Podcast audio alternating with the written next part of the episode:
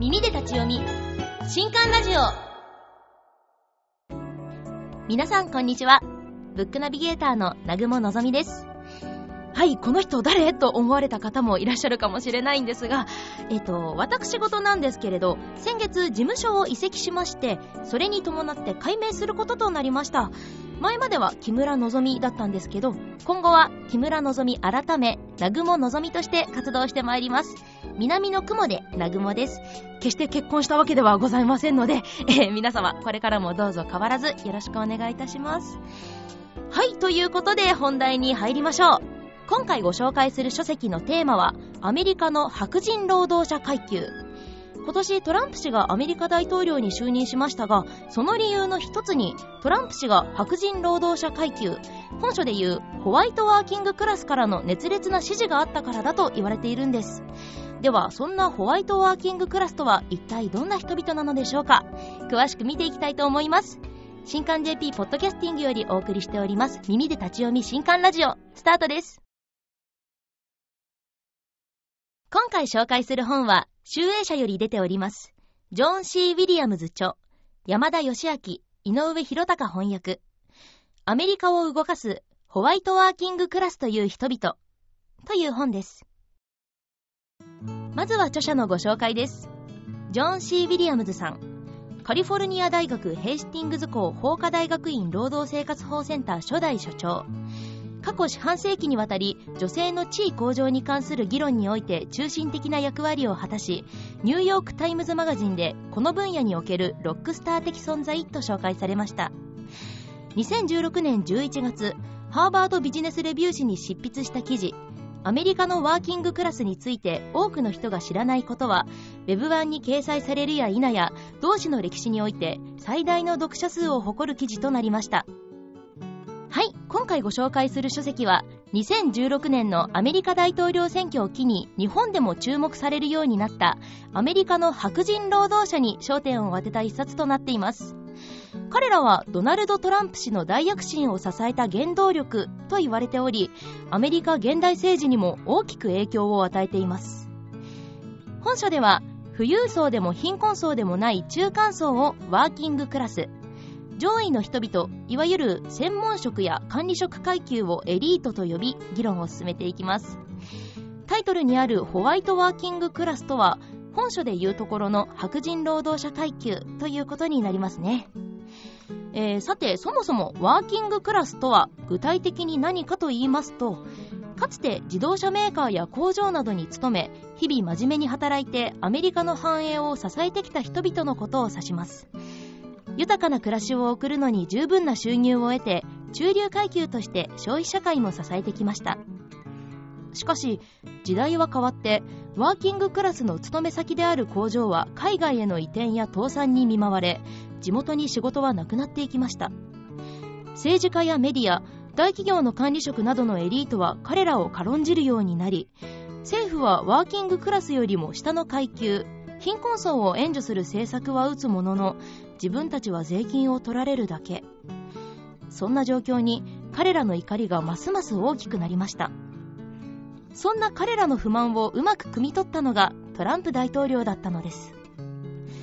といったところでそんなワーキングクラスとエリートの溝についてまた彼らが現代のアメリカ社会にどんな影響を及ぼしているかについて本書では詳しく書かれておりますのでその内容をかいつまんでご紹介したいと思います。まず本書ではワーキングクラスとエリートとの文化や両階級の考え方の違いについて述べられています。例えば第4章。なぜワーキングクラスは専門職に反感を抱き富裕層を高く評価するのかという項目では両階級の根底にあるものについて書かれています。わかりやすくディナーパーティーを例にとった文章がありましたのでそちらをご紹介します。あのアメリカだとよくパーティーを開催するお家多いと思うんですけれども例えばワーキングクラスの人が開くパーティーでは親戚が呼び集められ料理は大皿に盛られた馴染みあるものを食べるそうです。和やかで安定した雰囲気があるのが特徴で仕事から離れよく知っている人の心を和らげ楽しませることが目的だとされています。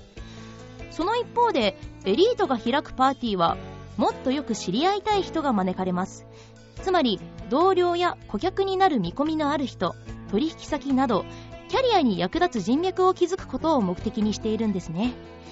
そして出される料理は馴染みのあるものではなく目新しいものを選び相手に洗練された印象を与えることを重要視しているのだそうです。パーティーを開く目的がそもそも全く違うんですね。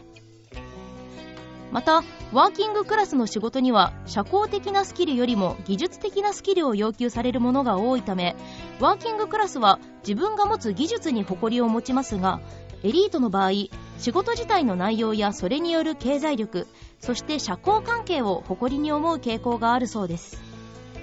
そしてワーキングクラスの社会では何をしているかよりもどんな人間なのかと仕事よりも人格に関心を向ける傾向があります。道徳的な秩序を維持しようとし伝統的な価値観を守ろうとするんです。彼らにとって伝統とは地元に根付き家族的価値観を守ることにありました。家族的価値観とは両親のいる家庭で安定した生活を築き家族で家族の面倒を見ることに重きを置くというものです。その逆でエリートは洗練さを示すためにアバンギャルド前衛的なものに寛容な態度を示します。先端的なものを受け入れることで社会的名声を手に入れようとしますがワーキングクラスは伝統を受け入れることで社会的名声を手に入れようとするのだそうです。これをまとめますとワーキングクラスは安定やコミュニティ伝統を重んじエリートは変化や自己啓発洗練や創造性を重視するということになります。このようにワーキングクラスとエリートの違いを認識した上でこの階級文化の隔たりはどうしていけばよいのでしょうか？筆者のジョン氏はこの問題に対して次のような意見を書いています。階級というのはお金の問題だけではない。個人の変わることのない特徴を指すものでもない。むしろ毎日の行動を方向づけ人生の意味を見いだしていく過程で人々が作り上げる文化的伝統のようなものだ。そのためエリートの読者がホワイトワーキングクラスを真に理解するにはホワイトワーキングクラスの生活思考行動様式を理解するだけでは足りない。自分たちエリートにもホワイトワーキングクラスには全く理解できない自分たちだけの生活思考行動様式がありそれを真理だと思い込んでいることも理解する必要がある。ということです。つまりお互いが相手の文化も自身の文化も理解し合い歩み寄っていくことが必要なんですね。これ文章にすると簡単に見えますが実際問題難しいと言いますかそうすぐできることじゃないんじゃないかなと思います。さて、もう一つ。ワーキングクラスがトランプ大統領を支持した理由についても本書では詳しく述べられているのですが、そのうちの一つをご紹介したいと思います。詳しくは本書を読んでいただきたいのですが、第14章、なぜ民主党は共和党に比べてワーキングクラスの扱いが下手なのか？という項目で、現在ホワイトワーキングクラスの怒りは政府だけではなく組合にも向かっているとの指摘があります。長い歴史を紐解くとワーキングクラスにとって組合が真っ当な雇用を守ってくれなかったと感じる要因があるからなんです。これに関して一つ驚く話があります。選挙の際に共和党が教員組合に不利な政策を実行したにもかかわらずアメリカ教員連盟の5人に1人がトランプ氏に投票していたというものです。大手労働組合のほとんどが2015年には早々にヒラリー氏の支持を表明していましたが結果として多くの組合員がトランプ氏に投票しました。ある組合員は我々は熱心な民主党支持者として育った。でも党が我々を見捨てた。と答え見捨てたという点では組合も同じだ。と続けたそうです。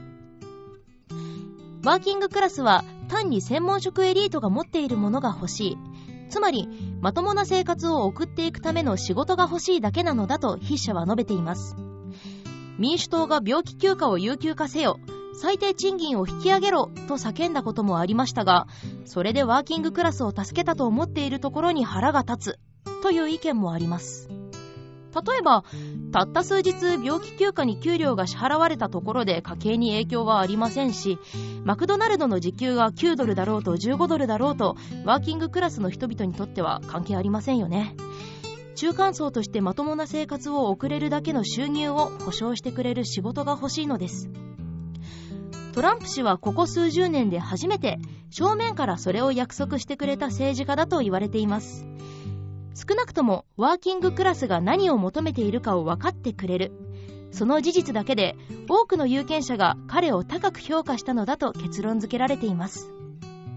まだまだ本書ではワーキングクラスの人々の歴史やアメリカ社会に対する彼らの考え方階級間の関係性アメリカ政治の在り方について詳しく書かれています。これからの政治に対する問題意識にヒントをくれる一冊にもなっておりますのでアメリカ階級社会についてより深く知りたい方。今後のアメリカひいては世界政治に興味のある方はぜひお手に取ってみてはいかがでしょうか。では書籍情報です。アメリカを動かすホワイトワーキングクラスという人々。ジョン・シー・ウィリアムズ著、山田義明、井上博隆翻訳、集英社より税別1800円で発売中です。新刊ラジオお別れの時間となってしまいました。今回の本いかがでしたでしょうか？えー、トランプ大統領の大躍進の原動力がホワイトワーキングクラスの方々だったということですが、その理由や背景がとてもわかりやすく述べられている本でした。最後にですね、本書の解説から慶應義塾大学 SFC 教授の渡辺氏の言葉を少しご紹介したいと思います。米国と日本では社会状況は大きく異なる。安易に比較はできないが、エリートやリベラル、さらには政治がどうあるべきかという著者の根本的な問題意識は、日本にとっても確実に重みを増しているように思えてならない。知的確実さに裏打ちされた解の模索が必要な時期がこの国にも来ているということで本書はアメリカの階級制度に焦点を当てたものではありますがアメリカだけの問題として片付けるのではなく日本の政治の未来についても考えるきっかけを与えてくれる一冊だと思います。本書を契機に政治や人種問題日本の政治のこれからについてぜひ考えを巡らせてみてください。といったところで今回の新刊ラジオはここまで。また次回お会いしましょう。お相手はブックナビゲーターの南雲のぞみでした。